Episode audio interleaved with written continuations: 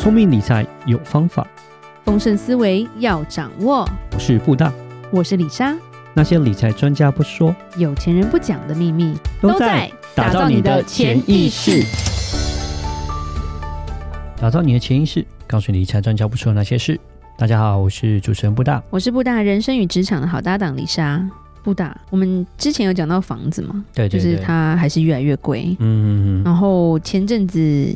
政府又升息了嘛？对对，在四月六号的时候正式涨上去了。嗯，对。那每一间呃银行做的都不太一样，就是其实利息哈，它是政府有一个底价的，嗯，然后其他是政府加上去的嘛。是，对。那其实加的是政府这一块了，零点二五嘛，对不对？嗯、一码是零点二五嘛？对。那我们可以解释一下，就是因为布大在美国也是做贷款的，嗯，对，所以它到底。之后每一次调都是一码的意思吗？还是说它其实可以再更少？啊、好了，我们先讲一下啊，就是说呃，一码就是我们讲这个一码，一码归一码，对，没有。一码一般来说就是零点二五个 percent 了，对，OK，所以我们讲调一码就是调上零点二五个 percent，是。两码就是零点五，哦，如果四码就是一个 percent，对、哦，一般来讲都是这样，因为我们都是讲说。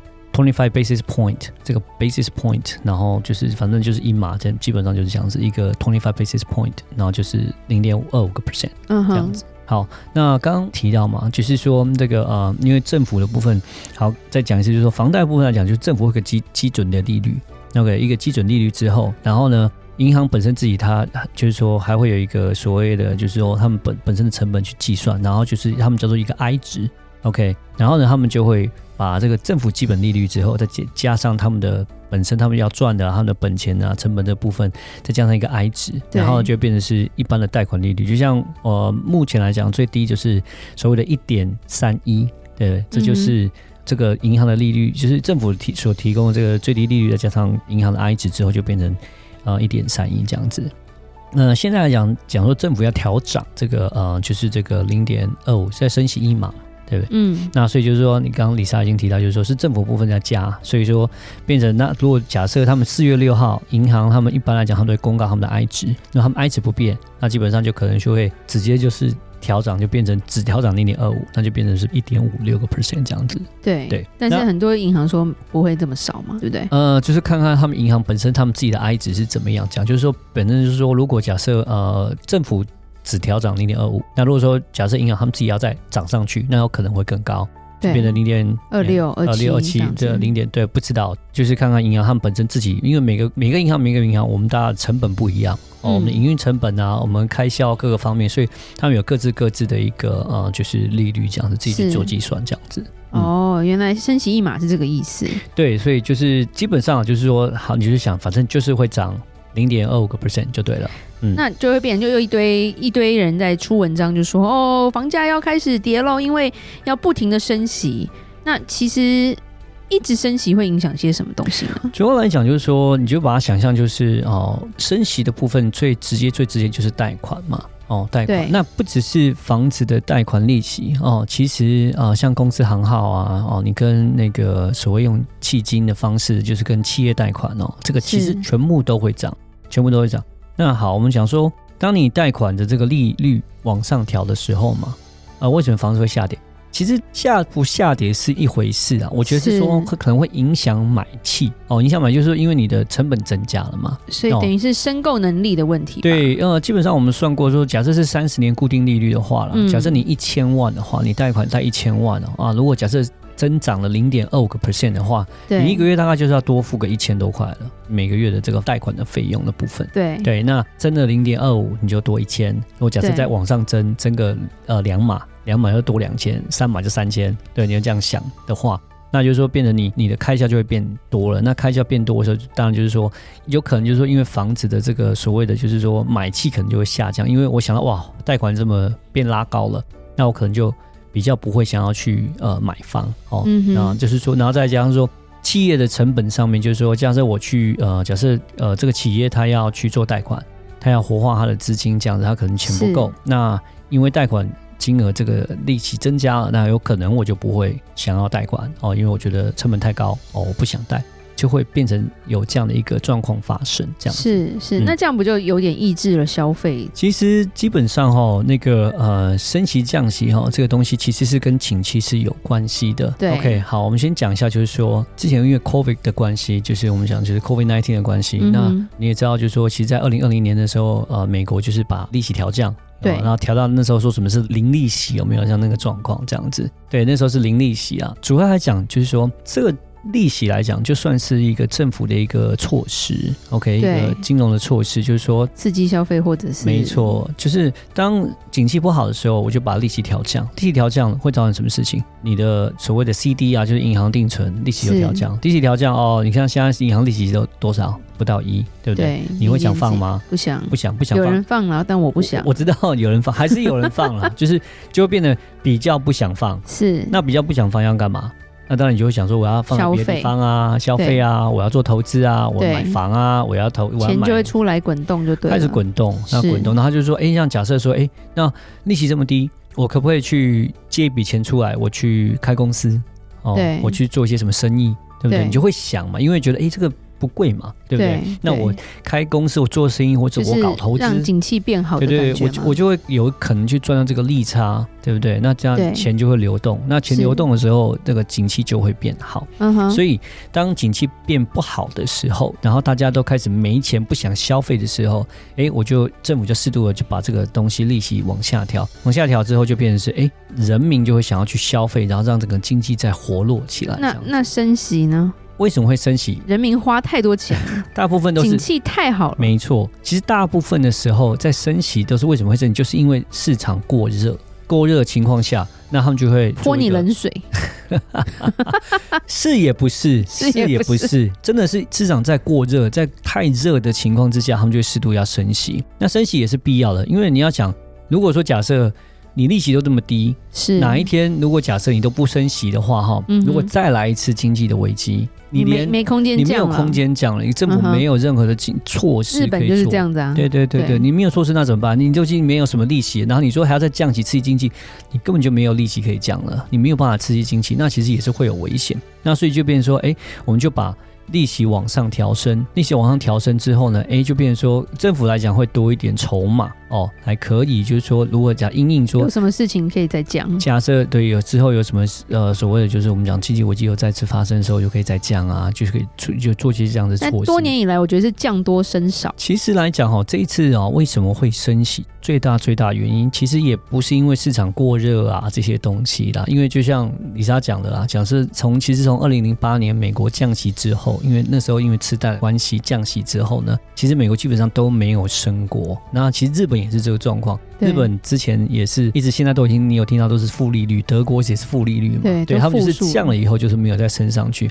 呃，美国是只有二零一八年的时候，那时候本来那时候就是说要升息，对，那时候其实川普有有升了一息，升了零点二五，升了零点二五之后呢，结果因为那个那个股票市场就大跌，啪啪啪，然后那一年那个月十二月跌了将近十几趴吧，对，然后将近要看二十趴，结果他就说啊，不行，股票市场大跌。经济不好，所以我们就不升了。不升之后，隔年就又一直涨上去，股票又又开始变好。对，所以那时候只升一码而已哦。那时候就造成还蛮大的一个危机出来，所以变成说，从零八年之后，美国基本上除了那只之外都没有升过。那这是为什么要升？是因为最大原因就是所谓的通货膨胀这个问题。哦，因为美国今年的通货膨胀非常的严重。这通货膨胀一定要解决，那今通货膨胀解决才是一个最大的一个问题。那解决了以后，经济才不会发生就是说萧条的一个状况。那所以不得不升。因为美国的通货膨胀太过于严重，好，我讲一下，就是说美国通货膨胀目前来讲哦，就是说我们讲二月份出来，二月份的话，它是七点五左右的一个呃通货膨胀率，很高哎、欸。你要想七点五的通货膨胀率，如果我们用所谓的七十二法则计算的话，嗯、好，就是代表用七个 percent 去算，就表示说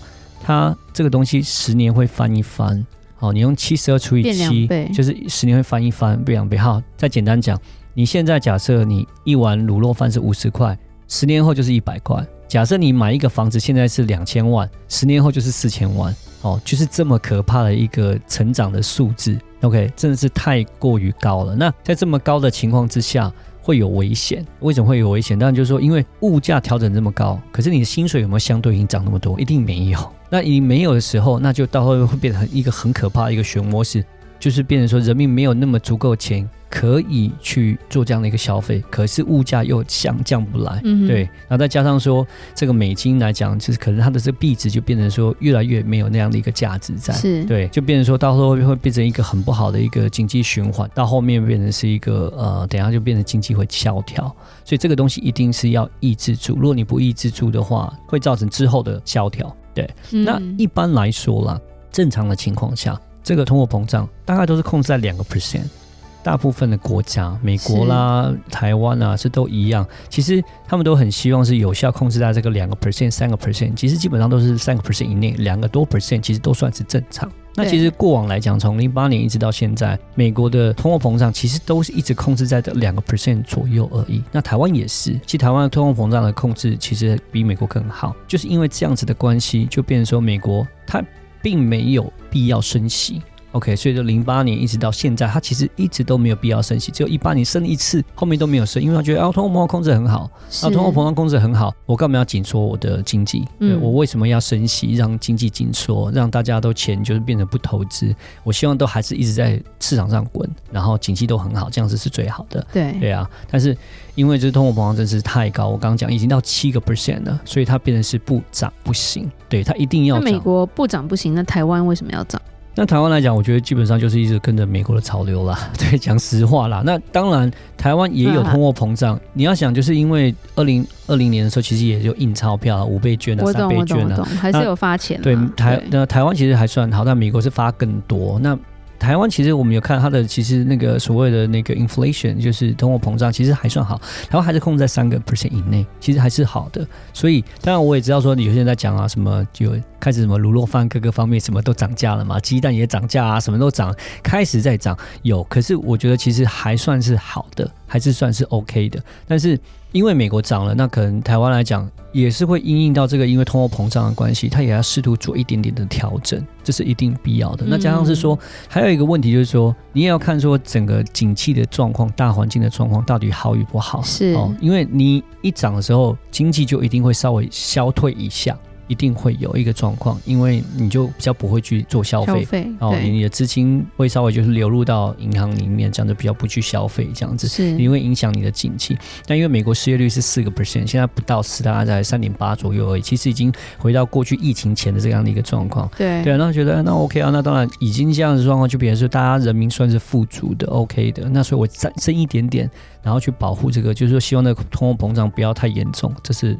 OK 的嘛？那台湾也是一样啊。那其实你要这样想，就是说，台湾因为从二零二零年之后呢，也是有调降的，也是因为就是因为 Covid nineteen 的关系。那现在其实讲实话，台湾除了境外，我们这边就是还在做一个，就是说还要隔离这样的状况。其实岛内的整个所有活动都恢复正常了，不是吗？对啊。那其实岛内活动都是恢复正常的情况下，我们想去日本。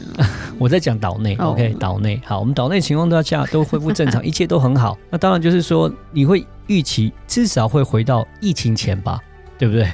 这个疫情前的这个状况一定是要回到那时候嘛，至少嘛，对不对？所以这是我觉得升息是必然。但是美国来讲哈，预计来讲今年是会升七码哦，升七码。台湾升七码的话，对，崩溃了。是，但是。台湾会不会像说哦，美国升七次，台湾就升七次？就像李莎讲，我觉得是应该是不会啦。哦。那美国预计是因为它升那么多，是因就是因为它通货膨胀的关系。对，那可能其实讲实话，他们在预计说，其实要升到七码之后，可能也要到二零二三年的第一季，才有可能从通货膨胀从七可能降到慢慢降到。五或是四左右，所以其实因为那是需要一点时间，嗯，所以美国是没办法。但我觉得台湾来讲，相对的，就是说我们刚刚讲的，它通货膨胀控制比较好，而且其实台湾来讲，疫情之前跟疫情之后的，其实我觉得就是说这个利率其实也没有差很多了，所以你不用担心说哦，它会一直增增增增加，像美国这样增加到七次，我觉得是不会，了解，是不可能的，对。好，所以其实台湾应该不会这么夸张的升息啦，以理论上来说。是，但是你说是不是因为升了息，房价就会跌啦，什么之类的？那那又是另外一回事。那，是那其实 another story。对，而且反而有时候，其实我们做一些研究，所以一般民众就更辛苦而已。对，这一段时间需要一些调配，当然没有办法。对对对，那因为政府来讲，其实都是看得更远一点。你虽然说你前面这边会比较辛苦，但是你要想的远一点，就是说。啊，因为这样的关系，其实才不会让经济就是变成到后面的一个萧条的状况，这是必须要的。对，升息就萧条，没有啦，乱讲。不会。好，谢谢布达今天的解释。OK，我们今天讲到这。如果想收到每周财经国际观点，请到 LINE 加入我们的官方账号。如果你喜欢今天的节目，也请在 Apple Podcast 给我们五星评价，打造你的潜意识，让你谈钱不再伤感情。我是李莎，我是布达，我们下次见，拜拜。拜拜。